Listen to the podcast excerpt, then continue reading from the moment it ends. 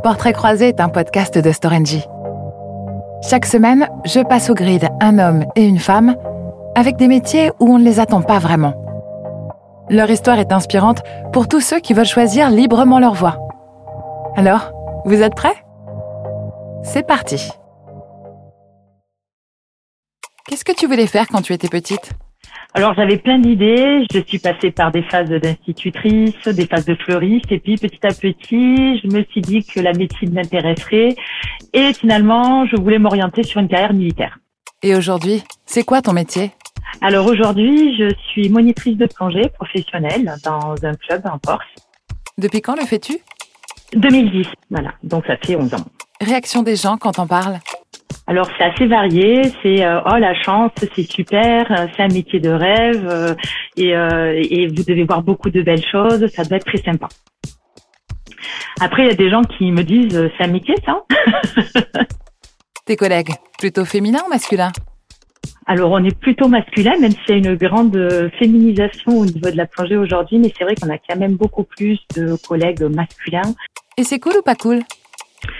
C'est très cool parce qu'en fait, on a vraiment un vrai esprit d'équipe et puis on, œuvre tous euh, dans une même passion. Donc, euh, euh, c'est vrai qu'on a, on est vraiment très complémentaires, à la fois dans le public qu'on encadre hein, et puis aussi dans notre façon d'enseigner et, et avec beaucoup de bienveillance. Donc, je trouve ça très très chouette.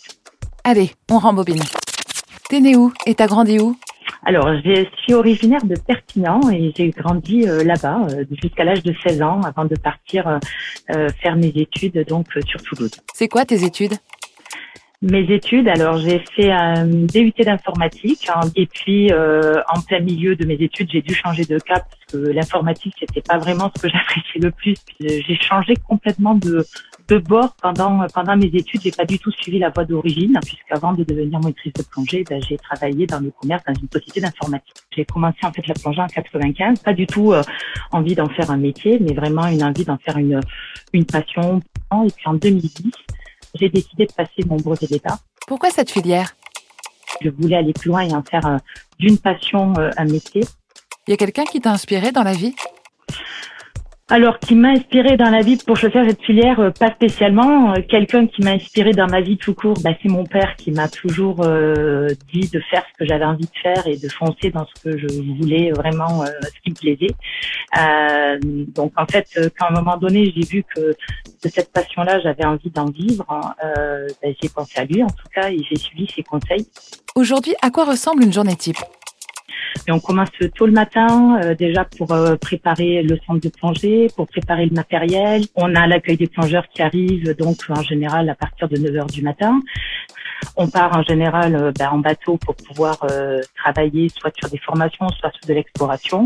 Au retour, c'est la réintégration du matériel avec toute la maintenance du matériel, le rinçage, etc on prend la, la pause de demi-déjeuner euh, pour euh, pour se poser euh, entre moniteurs et puis et puis prendre le temps aussi de se reposer pour la fin de l'après-midi parce qu'on est quand même sur quelque chose qui est relativement physique.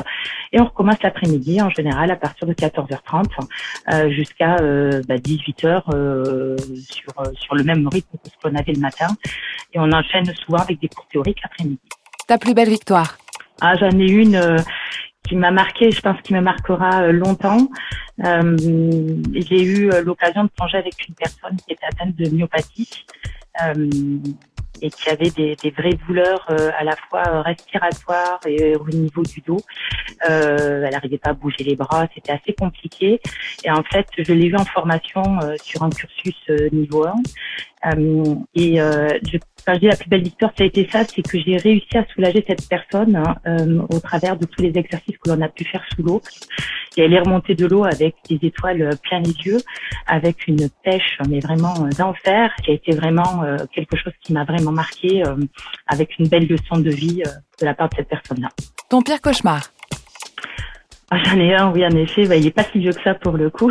Ce qu'il date de l'année dernière. On a eu une, une grosse tempête euh, qui s'est abattue sur la Corse et une problématique avec un bateau en fait qui s'est échoué et, euh, et, donc une nuit blanche euh, à essayer de maintenir le bateau à l'abri des vagues, à l'abri des rochers, à l'abri de, de la casse. Et c'est vrai que ben, c'est à la fois un outil de travail, mais c'est quelque chose qu'on aime. Qu'on a des coûte que coûte l'envie de, de, le sortir de l'eau parce que c'est comme si en fait on le voyait animé et vivant. Quoi. Donc il fallait à tout prix qu'on y arrive et comme si on se battait pour pour essayer de sortir une personne en danger. On a réussi quand même à le à le sauver, mais ça a été vraiment une nuit et une journée de stress qui a été terrible. Au final, qu'est-ce qui te plaît le plus? C'est le partage, hein. euh, le partage qu'on peut avoir avec les gens, parce qu'en fait, en fait, on, on, crée des liens avec les les clients qui viennent, mais qui, qui viennent changer, qui deviennent du coup vraiment des gens dont on se rapproche euh, énormément. Et la deuxième chose qui me plaît énormément, ben, c'est transmettre, transmettre euh, cette passion, transmettre, euh, enseigner et avoir les gens qui, qui se retrouvent avec des étoiles plein les yeux à la sortie de l'eau. Si c'était à refaire, deux choses à changer. Euh, en fait, j'en aurais qu'une seule à changer. J'en ai pas deux. J'en aurais qu'une seule. Ce serait commencer plus tôt, tout simplement. Un conseil pour choisir son métier? Ben, Moi, le conseil que je pourrais donner, c'est oser. Euh, il faut pas s'arrêter à des préjugés qu'on peut avoir. Il faut pas s'arrêter à de mais, qu'est-ce qu'ils vont dire si je pars sur ci, sur ça? Il y a des choses qui nous plaisent. Il faut y aller. Quand on a envie d'y aller, il faut savoir saisir les opportunités. Il faut savoir se, se jeter à l'eau, comme on dit, et oser entreprendre en tout cas ce qu'on a vraiment envie de faire Salut C'est déjà la fin de ce podcast. Merci à nos portraits du jour d'avoir partagé avec nous leur parcours et leurs conseils. Et nous, on se retrouve bientôt pour un prochain épisode de Portraits croisés. D'ici là, portez-vous bien.